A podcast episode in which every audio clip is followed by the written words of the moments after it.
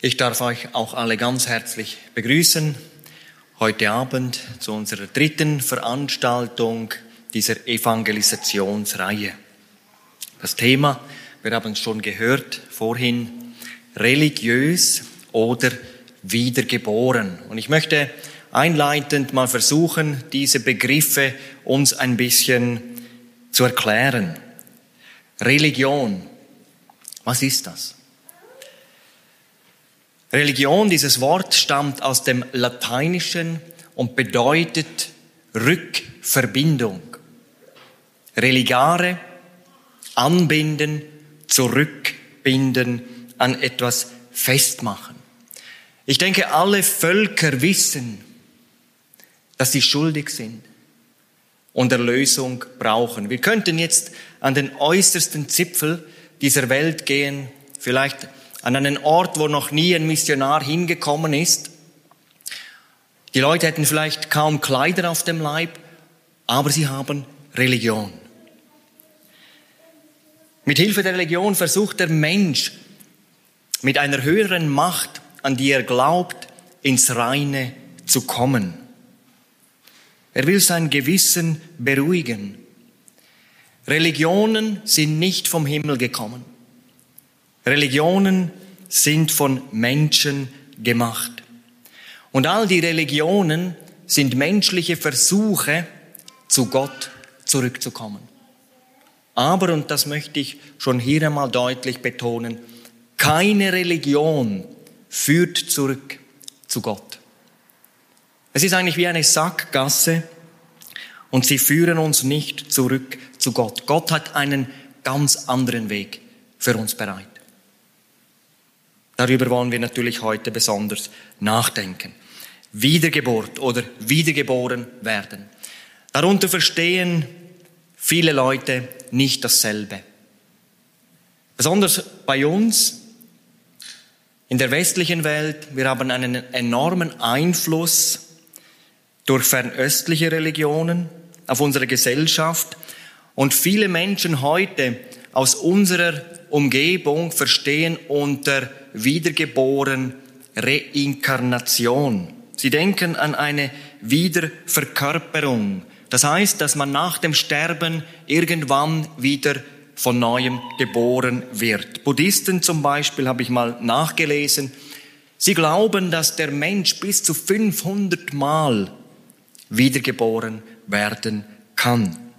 Für sie ist Wiedergeburt etwas Schlimmes. Warum? Weil das Leben verbunden ist für sie mit Angst, mit Leid, mit Gewalt und mit vielen anderen schlimmen Dingen. Und mit jeder Wiedergeburt müssen sie aufs Neue alles wieder neu ertragen. Drum ist ihr Ziel oder das Ziel des Buddhismus das Nirvana. Eigentlich die völlige Auflösung der Existenz. Ein Zustand der Lehre ohne Gut, ohne Böse, ohne Leid, keine Wut mehr, kein Glück und auch keine Liebe. Eine andere Sicht von Wiedergeburt finden wir in vielen Kirchen. Hier lehrt man, dass Wiedergeburt eine Erfahrung aufgrund der Taufe beziehungsweise der Kindertaufe ist. Auch viele Protestanten glauben das. Woher kommt das? Im Mittelalter gab es eine sehr hohe Kindersterblichkeit. Und dann hat man angefangen, die Kinder zu taufen, damit sie nicht als Heiden sterben und verloren gehen. Ihr Lieben, auch das ist eine Erfindung von Menschen und kommt nicht aus dem Worte Gottes, aus der Bibel. Mit Wiedergeburt oder wiedergeboren werden, von neuem geboren werden, beschreibt die Bibel eine Erfahrung, die der Mensch hier in diesem Leben macht. Während dieses Lebens und durch das er neues, ewiges Leben aus Gott empfängt. Es ist eine augenblickliche, plötzliche und gründliche Erneuerung des ganzen Menschen von innen her und zugleich natürlich der Start in ein total neues leben. Das meint die Bibel, wenn sie über Wiedergeburt oder von neuem geboren spricht. Jetzt möchte ich uns einen Bibeltext aus dem Neuen Testament vorlesen. Es sind besonders Worte von Jesus Christus. Der Text steht in Johannes 3, die Verse 1 bis 16. Und ich möchte uns diese Verse einmal vorlesen. Johannes 3 ab Vers 1. Es war aber ein Mensch unter den Pharisäern mit Namen Nikodemus, ein Oberster der Juden. Der kam zu Jesus bei Nacht und sprach zu ihm, Meister, wir wissen, dass du ein Lehrer bist von Gott gekommen, denn niemand kann die Zeichen tun, die du tust, es sei denn Gott mit ihm. Jesus antwortete und sprach zu ihm, Wahrlich, wahrlich, ich sage dir, es sei denn, dass jemand von neuem geboren werde, so kann er das Reich Gottes nicht sehen. Nikodemus sprach zu ihm, wie kann ein Mensch geboren werden, wenn er alt ist? Kann er zum zweiten Mal in den Leib seiner Mutter gehen und geboren werden? Jesus antwortete, Wahrlich, wahrlich, ich sage dir, es sei denn, dass jemand geboren werde aus Wasser und Geist, so kann er nicht in das Reich Gottes kommen.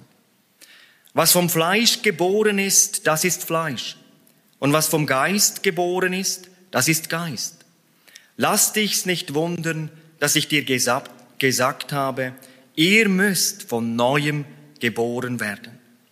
Der Wind bläst, wo er will, und du hörst sein Sausen, aber du weißt nicht, woher er kommt und wohin er fährt. So ist ein jeglicher, der aus dem Geist geboren ist. Nikodemus antwortete und sprach zu ihm, wie mag solches zugehen? Jesus antwortete und sprach zu ihm, bist du der Lehrer in Israel und weißt das nicht? Wahrlich, wahrlich, ich sage dir, wir reden, was wir wissen und bezeugen, was wir gesehen haben, und ihr nehmt unser Zeugnis nicht an. Glaubt ihr nicht, wenn ich euch von irdischen Dingen gesagt habe? Wie werdet ihr glauben, wenn ich euch von himmlischen Dingen sage? Und niemand ist in den Himmel hinaufgestiegen außer dem, der vom Himmel herniedergekommen ist, nämlich der Sohn des Menschen, der im Himmel ist. Und wie Mose in der Wüste die Schlange erhöht hat, so muss der Sohn des Menschen erhöht werden, auf dass alle, die an ihn glauben, nicht verloren werden, sondern das ewige Leben haben. Denn also hat Gott die Welt geliebt, dass er seinen eingeborenen Sohn gab, auf dass alle, die an ihn glauben, nicht verloren werden, sondern das ewige Leben haben. Soweit der Text heute Abend als Grundlage für diese Botschaft. Jetzt sehen wir gleich ein Bild hier auf der Leinwand und ich möchte mal versuchen, diese Thematik anhand dieses Bildes uns zu erklären. Es ist ein Bild aus einer Plakataktion des Deutschen Roten Kreuzes. Ich denke 2011 oder 2012 war das. Wir sehen das. Da in der Mitte Spende Blut, Schenke Leben beim Roten Kreuz. Wir sehen eine Frau abgebildet, auf der einen Seite geboren am 18.05.1984 und dann auf der rechten Seite neu geboren am 19.03.2010. Eigentlich ist es genau so, wenn es um das ewige Leben geht. Im übertragenen Sinn ist es genau so. Jesus will, dass nicht nur über unserem Leben steht geboren am, sondern eben auch neu geboren am. Und genau vor 2000 Jahren, gut 2000 Jahren, hat der Herr Jesus darüber zu Nikodemus gesprochen. Wenn jemand nicht von neuem geboren ist, kann er das Reich Gottes nicht sehen. Und er hat am Kreuz von Golgatha sein Blut gespendet, damit jeder Mensch, ewiges Leben haben kann. Und wir sehen, beide Tage sind eigentlich die wichtigsten im Leben eines Menschen. Der Tag der Geburt, aber eben auch der Tag der Wiedergeburt, der neuen Geburt. Am Tag der Geburt sagt Gott, ich will, dass du lebst. Und am Tag der Neugeburt heißt die Botschaft, ich will, dass du ewig lebst, ewiges Leben aus Gott empfängst. Es gibt einen gewaltigen Unterschied zwischen diesen beiden Tagen. Keiner, der heute hier ist, konnte selber entscheiden, ob er geboren werden will. Das haben andere entschieden. Aber jeder muss einmal selber entscheiden, wenn er von neuem geboren werden will. So wie man eine lebensrettende Blutkonserve, wenn man sie wirklich braucht, annehmen oder ablehnen kann, genauso ist es auch, wenn es um das neue Leben geht. Man muss sich einmal entscheiden für dieses neue Leben. Der Apostel Paulus sagt im zweiten Korintherbrief, Kapitel 5, Vers 17, ist jemand in Christus, so ist er eine neue Kreatur. Im Grundtext steht das Wort Ktisis, eine Neuschöpfung, eine Neuerschaffung. Das Alte ist vergangen. Ein neues, man kann es noch ein bisschen deutlicher sagen, ein ganz neues ist geworden. Und ihr Lieben, hört, diese neue Geburt ist das machtvollste Handeln Gottes an einem Menschen, wenn er sich für Jesus Christus entscheidet. Das heißt, wenn ein Mensch Jesus Christus seine Lebensschuld in einem einfachen Gebet bekennt und dann Jesus Christus bewusst aufnimmt, in sein Leben hineinnimmt, dann vergibt ihm Jesus Christus seine ganze Lebensschuld. Und Jesus Christus kommt in dieses Leben hinein und dann legt Gott seinen Heiligen Geist in das Leben dieses Menschen hinein. Er wird wiedergeboren. Er empfängt ewiges Leben aus Gott. Das heißt, wenn er stirbt, kommt er ganz sicher in den Himmel. Und das Wunderbare ist, er weiß schon hier in diesem Leben, dass er ewiges Leben hat. Durch diese geistliche Geburt wird er ein Kind Gottes, ein Erbe Gottes, ein Miterbe Jesu Christi. Sein Name wird ausgelöscht aus dem Gerichtsbuch und eingetragen ins Buch des Lebens. Ohne natürliche Geburt gibt es kein natürliches Leben. Ich denke, das verstehen wir ganz sicher. Aber genauso ist es auch ohne Wiedergeburt gibt es kein Leben aus Gott, kein ewiges göttliches Leben. Und es kann sein, und davon gehe ich auch heute Abend aus, dass Menschen hier sind. Sie haben sich vielleicht einmal bekehrt, aber sie haben die Wiedergeburt nicht erlebt. Gibt es sowas? Das gibt es. Ich möchte es mal erklären habe schon manches Gespräch geführt mit Menschen, die sich eigentlich aufrichtig für Jesus entscheiden wollten oder entschieden haben. Aber so einiges nicht so richtig verstanden haben, was die Bibel über Errettung sagt und irgendwie in diesem Prozess stecken geblieben sind, nicht zum Durchbruch gekommen sind und die Wiedergeburt nicht erlebt haben. Damals bei der Bruderhand da waren FSJler. Wir haben ja den Matthias in diesen Tagen auch hier kennengelernt. Und immer im Rahmen der Morgenandacht, wenn die neu gekommen sind, haben die einmal ihr Zeugnis, ihre Lebensgeschichte erzählen können, wie sie zum Glauben gekommen sind. Und da war eine junge Frau, sie hat gesagt, ja, ich habe mich eigentlich mit zwölf Jahren bekehrt. Aber so einiges hatte ich überhaupt nicht verstanden. Dass es einen Herrschaftswechsel braucht, dass ich mein Leben abgeben muss.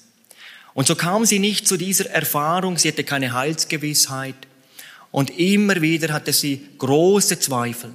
Gerade wenn die Predigt mal um die Ewigkeit ging, dann kam sie sehr ins Zweifeln. Sie ließ sich dann aber taufen mit 16, bekannte vor der Gemeinde, ja, ich habe mich auch entschieden für Jesus Christus. Aber sie hatte keine Gewissheit. Und dann kam eine Evangelisation in ihre Gegend. Und dann ging sie in diese Veranstaltung. Dann hörte sie die Botschaft und an einem Abend fasste sie Mut. Sie ging dann zum Prediger, zum Evangelisten, in die Seelsorge und der hörte ganz gut zu. Sie erzählte das sehr ausführlich und auf einmal sagte er, ich verstehe dein Problem. Du hast immer wieder deine Sünden Jesus bekannt, aber du hast dein Leben genauso selber weitergeführt. Und sie sagte, erst da machte es bei ihr richtig Klick. Und dann hatte sie eine Erfahrung gemacht an diesem Abend, die ihre Vorstellung bei weitem übertroffen hatte. Sie fand an diesem Abend Frieden mit Gott. Sie wurde erfüllt mit dem neuen Leben, mit dem Heiligen Geist Gottes. Vielleicht ist heute Abend jemand hier, der genau so etwas erlebt in seinem Leben. Dann komm heute. Mach es heute. Lass es dir noch einmal erklären. Wir wollen anhand der Bibel das noch einmal miteinander betrachten und dann gemeinsam zu Jesus Christus beten.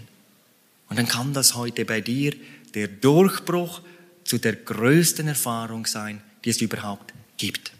Hans-Peter Reuer, denke ein großer Gottesmann unserer Generation, der auf tragische Art und Weise durch einen Gleitschirmunfall 2013 ums Leben kam. Er hat Vorträge gehalten, die Leute sind ihm ja regelrecht an, der, an den Lippen gehangen, besonders auch junge Leute. Er hat auch einige Bücher geschrieben, eines mit dem Titel Du musst sterben, bevor du lebst, damit du lebst, bevor du stirbst. Und in diesem Buch zitiert er oder sagt er, die Lüge, die wir nur allzu gerne glauben, ist, dass wir ein erfülltes Leben mit Gott haben können, ohne unser altes Leben dabei verlieren zu müssen. Noch einmal. Die Lüge, die wir nur allzu gerne glauben, ist, dass wir ein erfülltes Leben mit Gott haben können, ohne unser altes Leben dabei verlieren zu müssen. Ihr Lieben, Errettung ist nur vollständig, wenn ein Mensch hier in diesem Leben zwei Dinge erlebt hat. Wenn er eine Bekehrung erlebt hat und wenn er eine Wiedergeburt erlebt hat. Bekehrung ist eher die menschliche Seite der Errettung, Wiedergeburt ist eher die göttliche Seite der Errettung. Bei der Bekehrung gibt der Mensch, nämlich seine Sünde, bei der Wiedergeburt gibt Gott, nämlich das neue Leben in Jesus Christus. Bei der Bekehrung gibt der Mensch, gibt seine Sünde ab, Gott nimmt sie ihm ab. Bei der Wiedergeburt gibt Gott das neue Leben in Jesus Christus und in dem Moment, wo ich ihm bewusst aufnehme als meinen Herrn und Retter, dann kommt Jesus in das Leben dieses Menschen hinein. Er wird von Gott geboren. Das ist die Wiedergeburt nach der Bibel. Titus 3, Vers 5. Er errettete uns nicht aus Werken, die in Gerechtigkeit vollbracht wir getan hatten, sondern nach seiner großen Barmherzigkeit durch die Waschung der Wiedergeburt und Erneuerung des Heiligen Geistes. Jetzt wollen wir uns mal die Frage stellen, warum brauche ich diese neue Geburt? Weil jeder Mensch seit Adam und seit dem Sündenfall zwei Kennzeichen an sich trägt. Er hat das Wesen der Sünde an sich, die Natur, die sündige Natur, und er hat auch schon gesündigt. Und das gibt dem Teufel das Anrecht, diesen Menschen nach dem Sterben in die Finsternis, in die Verdammnis hineinzunehmen. Endstation ist das ewige Feuer, sagt Jesus. Matthäus 25, Vers 41. Dort, wo Satan und alle Dämonen und eben alle Umbekehrten alle, die nicht von neuem geboren worden sind, mit Feuer und Schwefel gequält werden, sagt es die Bibel. Offenbarung 20, Vers 10 und 15.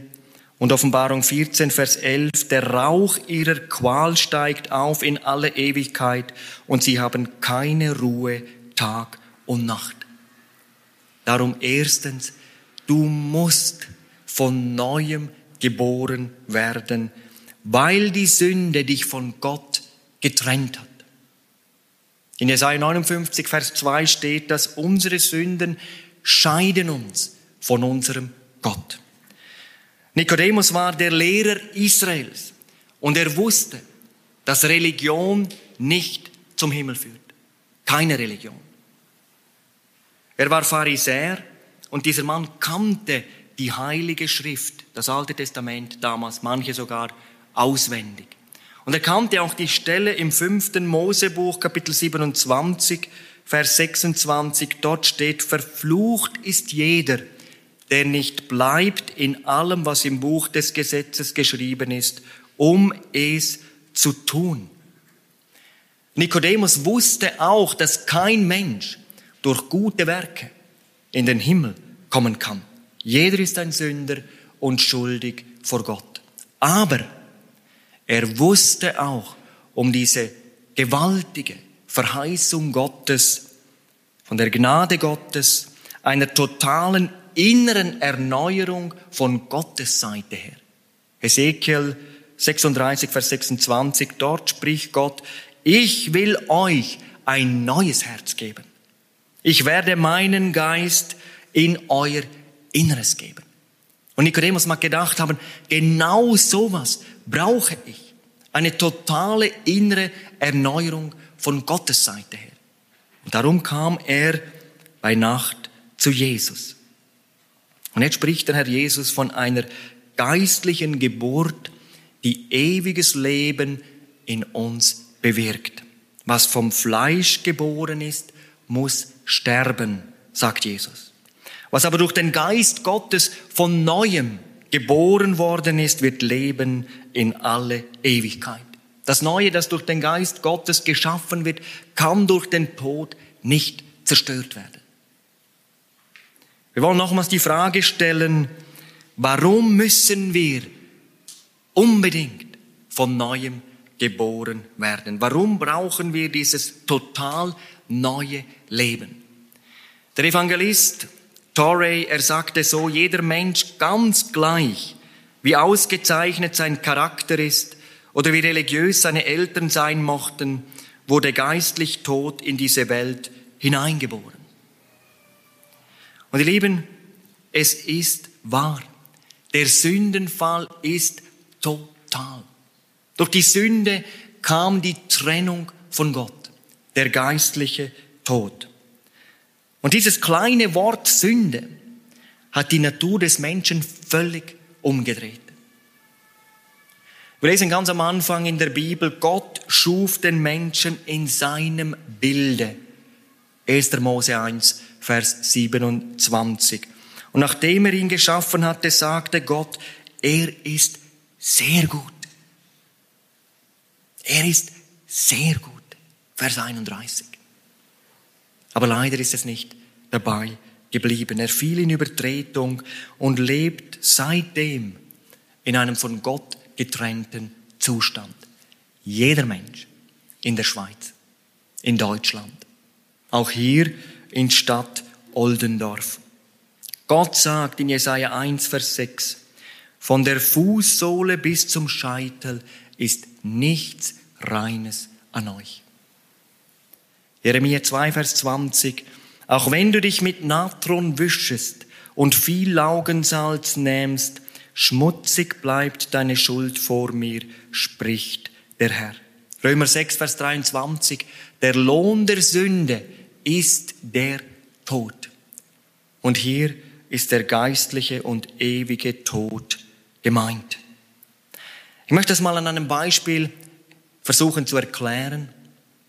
Da ist ein Kind, noch sehr klein, ein Mädchen, hat einen kleineren Bruder. Das Mädchen kommt Samstag abends zu den Eltern und sagt, Vati, Mutti, ab heute will ich immer lieb sein. Und ich kann mir gut vorstellen, die hat das auch ganz aufrichtig gemeint. Der nächste Morgen kam ein Riesengeschrei im Kinderzimmer. Der Papa kommt rein. Sie schreit im Zimmer. Und er sagt, ja, was ist denn hier los? Ja, er hat genau mein Spielzeug genommen. Ja, aber hier hat es ja noch viele andere Spielsachen. Nimm doch was anderes. Nein, ich will genau das. Bei uns auch manchmal so. Er nimmt sie dann auf die Schoß und sagt ganz liebevoll, sag mal, warum hast du vorher so laut, so laut geschrien? Und dann sagt sie so mit einer weinerlichen Stimme, ich weiß auch nicht.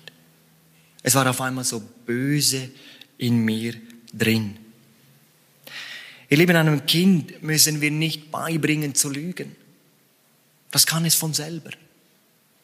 Die Bibel sagt in 1. Mose 6, das Dichten und Trachten des menschlichen Herzens ist böse von Jugend auf. Die Bibel widerlegt alle Theorien, der Mensch habe einen guten Kern.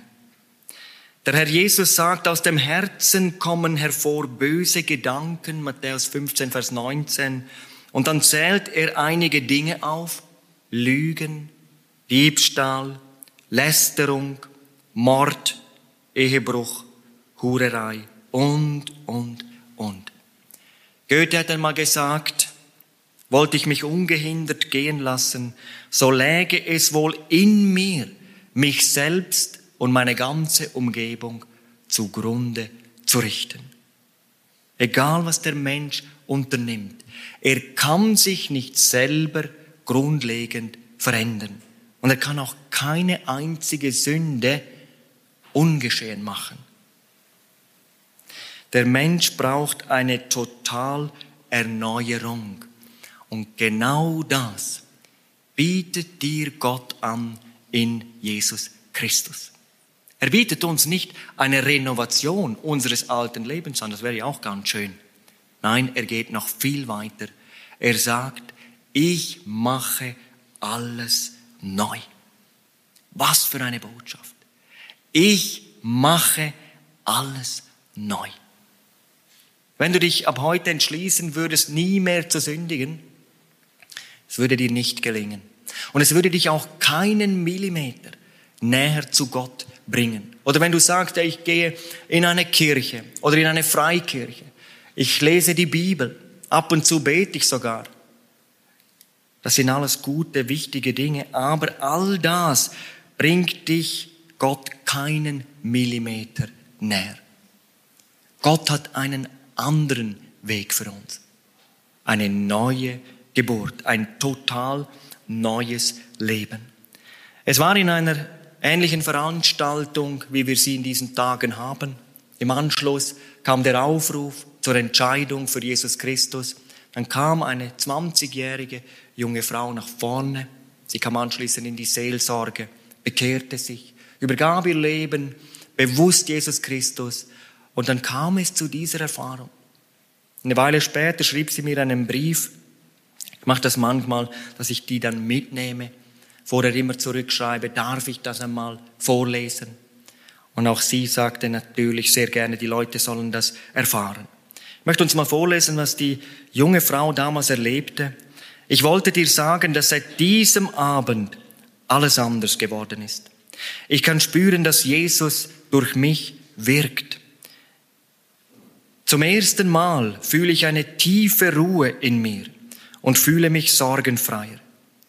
Ich dachte nie, dass durch so ein Ereignis so viel passieren kann.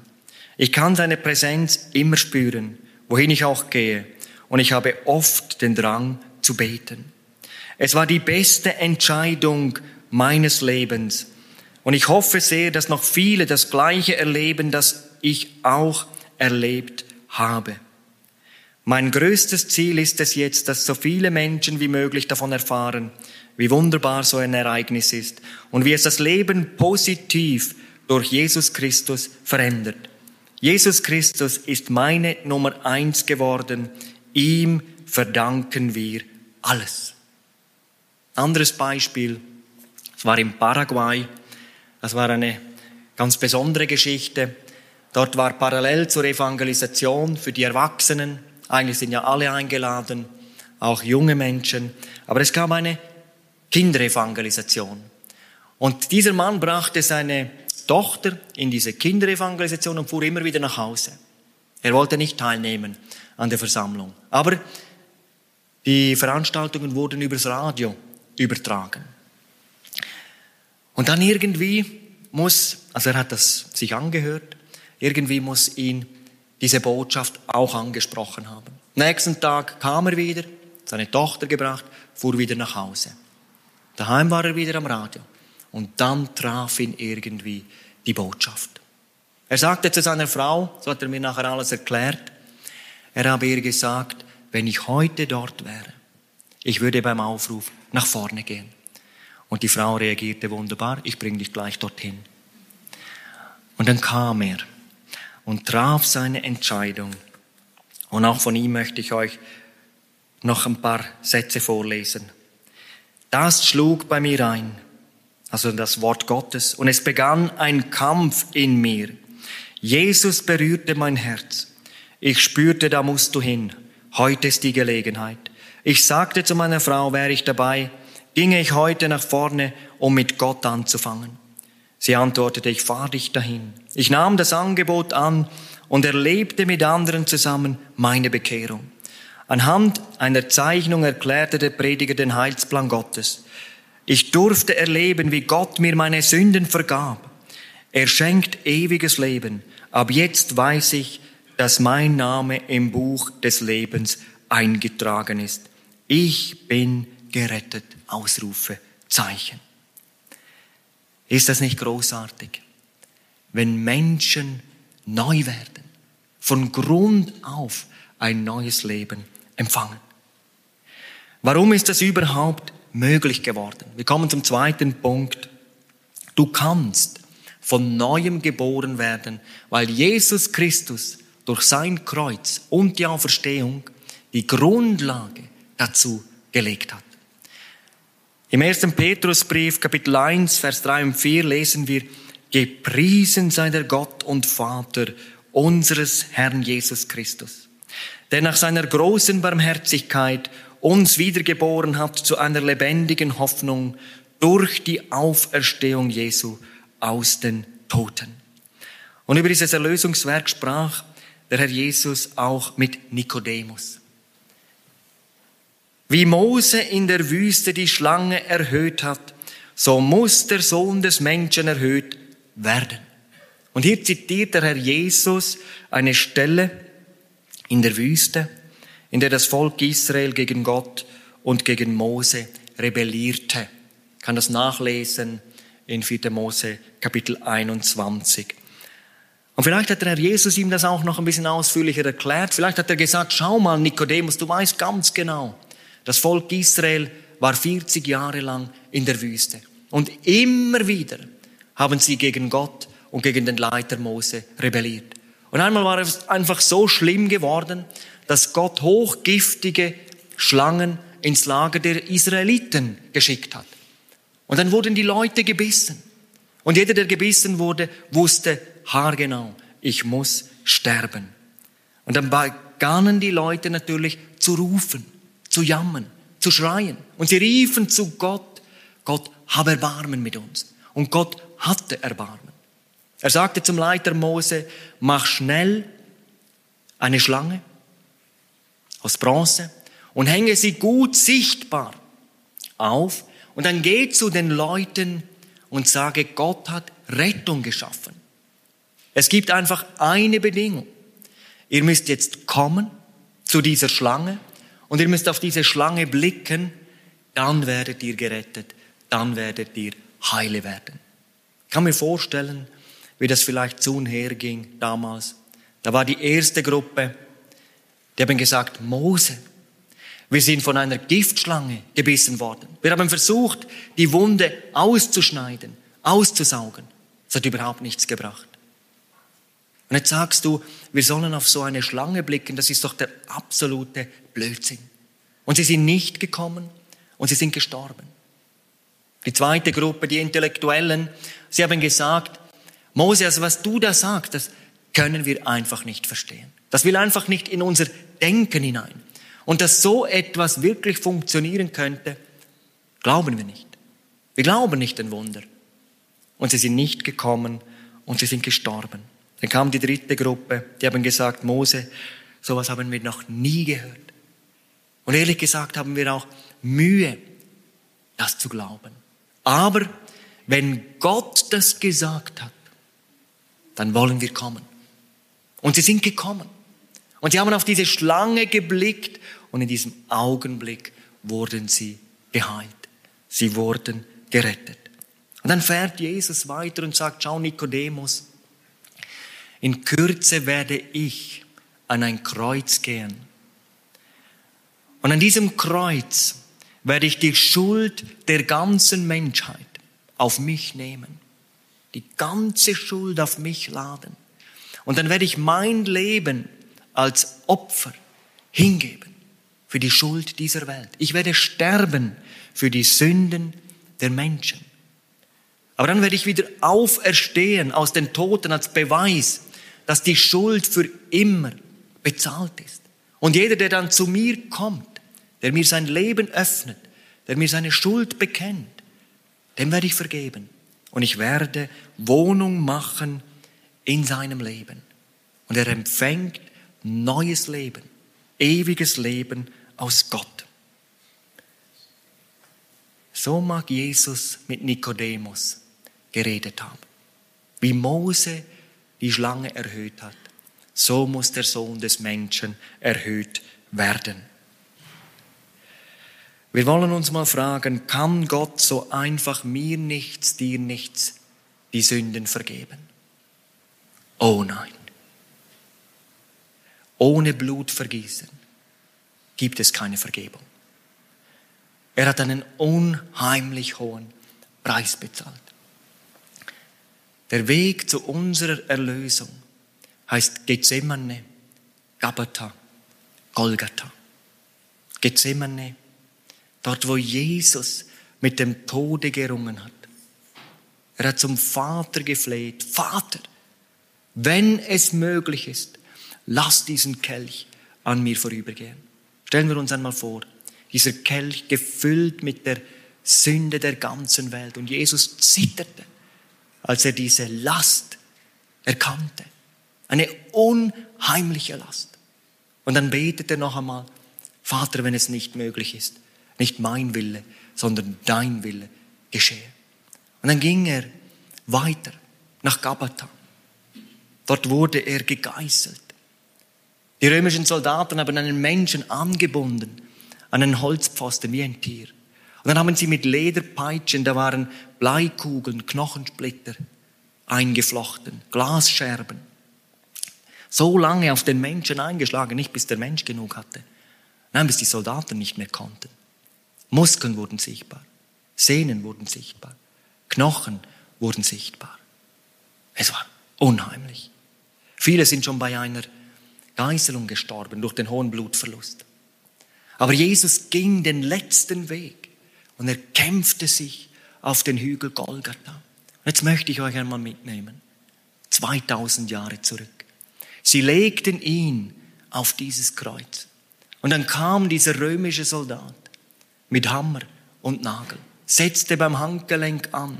Und dann schlug er diesen Nagel durchs Handgelenk, das Blut spritzte. Und dann durch die Füße. Und dann wurde dieses Kreuz aufgerichtet. Und Jesus hing da. Man konnte ihn kaum erkennen, dass das ein Mensch ist. Er war so zerschlagen. Dann hing er sechs Stunden an diesem Kreuz. Ihr Lieben, so sehr hat Gott die Welt geliebt. Das sind jetzt nicht die Sterne und die Flüsse und die Seen gemeint. Dich geliebt, der du heute hier bist. Dass er bereit war, die Strafe, die wir verdient hätten, an seinem Sohn zu vollstrecken. So sehr hat Gott dich lieb. Hast du diese Botschaft wirklich verstanden? Dass er lieber seinen Sohn bestrafte und Jesus bereit war, die Strafe für unsere Schuld zu tragen, damit wir durch einen einfachen kindlichen Glauben gerettet werden können. Das Angebot liegt bereit. In einem Lied heißt es, ist's wahr, litt er für meine Schuld den Fluch am Kreuzestamm. Ach, mit so wunderbarer Huld liebt mich dies Gottes Lamm. Jesus starb für dich. Jesus starb für mich. Ja, für uns alle starb der Herr. Gottlob, er starb für mich. Kannst du wirklich sagen, ja, er starb für mich. Ich gehöre ihm mit Haut und Haaren. Mein ganzes Leben gehört Jesus für Zeit und Ewigkeit. Gottes Liebe ist größer als die größte Schuld. Und Liebe ist nicht ein Gefühl. Liebe ist eine Tat. Bekehrung ist auch eine Tat. Und Gottes größte Tat heißt Golgatha. Dort hat Jesus Ja gesagt zu dir. Dort hat er dir den Himmel aufgetan und er steht heute noch da und ruft die Menschen zu sich. Wie habe ich mich gefreut gestern Abend. Da kamen Menschen nach vorne. Die beiden waren schon entschieden, aber sie wollten einfach sich ganz Jesus ausliefern. Das kann man ja auch nach der Bekehrung, habe ich auch schon gemacht. Aber was mich noch ganz besonders gefreut hat, dass dann ein Junge daheim, er hatte nicht den Mut nach vorne zu kommen, daheim bewusst die Entscheidung für Jesus Christus getroffen hat. So wirkt der Herr auch in dieser Zeit und die Gnadentür ist immer noch offen und ich bin mir sicher, auch heute Abend sind Leute hier, sie sind noch nicht von neuem geboren. Vielleicht gehen sie schon länger in eine Gemeinde. Ich habe schon öfters Menschen kennengelernt, sie sind schon jahrelang in einer Gemeinde, sitzen vielleicht immer auf demselben Platz, aber diese Gewissheit, die hatten sie nicht. Komm doch heute, mach es heute fest. Es ist die größte Entscheidung, die wir überhaupt treffen in unserem Leben. Wir kommen zum letzten Punkt. Von neuem geboren werden ist die absolute Bedingung, ins Himmelreich zu kommen. Der Jesus sagt, ihr müsst von neuem geboren werden. Und das ist die wichtigste Frage heute Abend. Und ich möchte auch sagen, man kann es nicht nur wissen, man muss es wissen, ob man von neuem geboren ist oder nicht. Das ist eigentlich wie beim Heiraten. Stellt euch einmal vor, meine Frau wäre heute Abend hier, vielleicht hier in der vordersten Reihe. Und jemand von euch würde mich fragen, sag mal Michael, bist du verheiratet? Und ich würde jetzt wie folgt antworten, ah, das ist jetzt eine schwierige Frage. Also manchmal habe ich schon so ein bisschen den Eindruck, manchmal ein bisschen weniger. Also meine Frau, die wird mich richtig böse angucken. Aber natürlich würde ich sagen, ja, natürlich bin ich verheiratet. Ja, warum weißt du das so genau? Warst du denn dabei? Ja, natürlich war ich dabei. Sie hat Ja gesagt zu mir und ich habe Ja gesagt zu ihr. Und genau so ist es auch, wenn es um Errettung geht. Jesus hat vor 2000 Jahren Ja gesagt. Und jetzt will er einfach unser Ja haben. Wir brauchen eine zweite Geburt. Über die hat der zweite Tod keine Macht. Darüber haben wir gestern und vorgestern gehört. Der zweite Tod ist der Feuersee. Und jemand hat es mal so gesagt, wer einmal geboren ist, stirbt zweimal. Wer zweimal geboren ist, stirbt einmal. Wie ist das gemeint?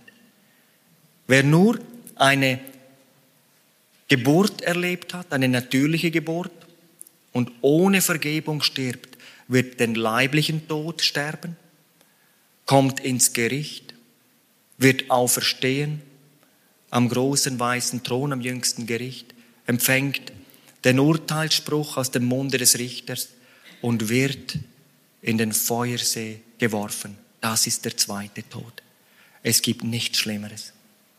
Wer zweimal geboren ist, wer eine natürliche Geburt erlebt hat, aber auch die Wiedergeburt erlebt hat, stirbt einmal den leiblichen Tod und kommt in die Gegenwart Jesu. Das wird im nächsten Augenblick sein.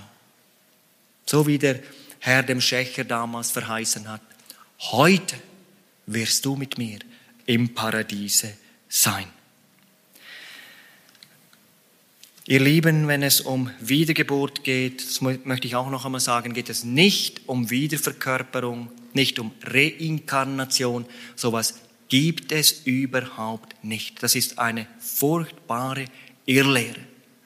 In Hebräer 9, Vers 27 steht, es ist gesetzt, dem Menschen zu sterben einmal, danach aber das Gericht. Nein, ich rede von der Bibel von einer neuen Geburt, von einer Geburt von oben, von Gott her. Und ich bitte dich jetzt einfach noch einmal gut mitzudenken.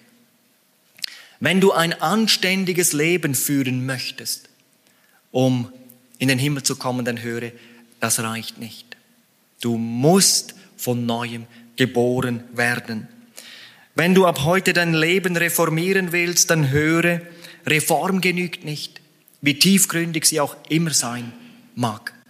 Du musst von neuem geboren werden. Und wenn du sagst, ich habe meine Religion, ich gehe regelmäßig zum Gottesdienst, ich lese sogar ab und zu in der Bibel, dann höre all die äußeren Formen genügen nicht. Du musst von innen her, von neuem geboren werden. Nikodemus, er glaubte an die Worte Jesu. Und es veränderte sein Leben grundlegend. Aus diesem Pharisäer wurde ein Jünger Jesu, ein Nachfolger Jesu Christi. Wir sehen das, seine innere Verbundenheit mit Jesus, nachdem Jesus am Kreuz gestorben war, als man ihn zum Begräbnis vorbereitete. Da steht in Johannes 19, Vers 39, es kam aber auch Nikodemus, der zuerst bei Nacht zu Jesus gekommen war und brachte eine Mischung von Myrrhe und Aloe, ungefähr 100 Pfund. Ein öffentliches Bekenntnis damals führte zum sofortigen Ausschluss aus der Synagoge. Aber Nikodemus hatte viel mehr gefunden als das, was er aufgeben musste. Und ich möchte dir Mut machen heute Abend. Mach es doch so wie, Jesus, wie Nikodemus. Wir haben auch mit Anfeindungen manchmal zu kämpfen, mit Ablehnung in dieser Welt, wenn wir uns klar zu Christus bekennen. Aber wie wunderbar ist es, wenn wir uns zu Jesus bekennen. Ich erlebe das auch immer wieder. Die innere Freude überwiegt. Und der Heilige Geist bewirkt eine Freude, wenn wir Christus bekennen. Und diese Freude kann die Welt nicht geben und auch nicht nehmen. Lieber Mann, der du noch nicht bekehrt bist, mach es heute. Habe Mut, den Schritt über diese Grenze heute zu tun. Und liebe Frau, wenn du noch nicht bekehrt bist, komm heute nach vorne. Frauen sind oft mutiger, wenn es um solche Entscheidungen geht. Komm auch du heute. Und ihr lieben jungen Leute, auch euch lade ich heute ein, kommt heute. Ich wünsche mir, dass heute wieder Menschen kommen, um gerettet zu werden, dass ihre Namen eingetragen werden ins Buch des Lebens. Vielleicht sind noch einige Fragen, wir wollen die klären, auch gleich in der Seelsorge im Anschluss. Habe Mut, komm heute. Ich möchte die Sänger, das Musikteam nach vorne bitten. Wir hören noch einmal ein Lied. Und während diesem Lied darfst du einfach hier in diesen vorderen Bereich kommen. Wenn du heute gemerkt hast, das ist mein Abend, ich brauche genau das, dann komm einfach nach vorne, um damit zum Ausdruck zu bringen, Jesus, ich will ganz dir gehören. Lass uns aufstehen, die können zu diesem Abschlusslied. Und wenn du angesprochen bist, komm jetzt einfach nach vorne.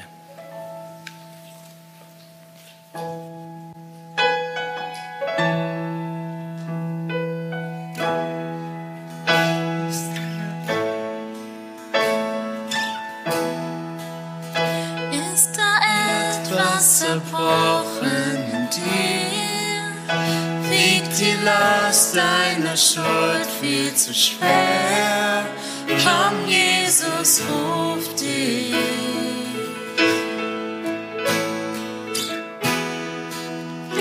Bist du voller Verzweiflung und Frust? Hast du diesen unstillbaren Durst? Komm, Jesus ruft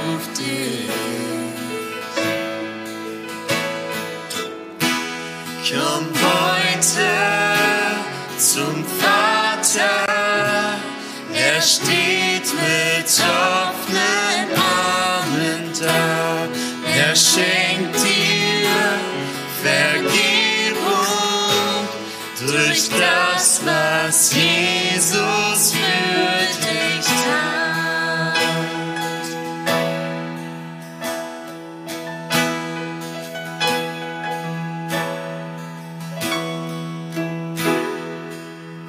Lass Bedauern und Fehler zurück. Warte nicht, jetzt ist dein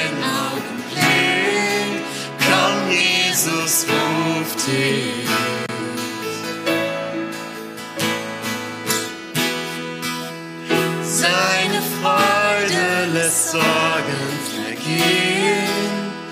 Aus der Asche wird Neues entstehen. Komm, Jesus ruft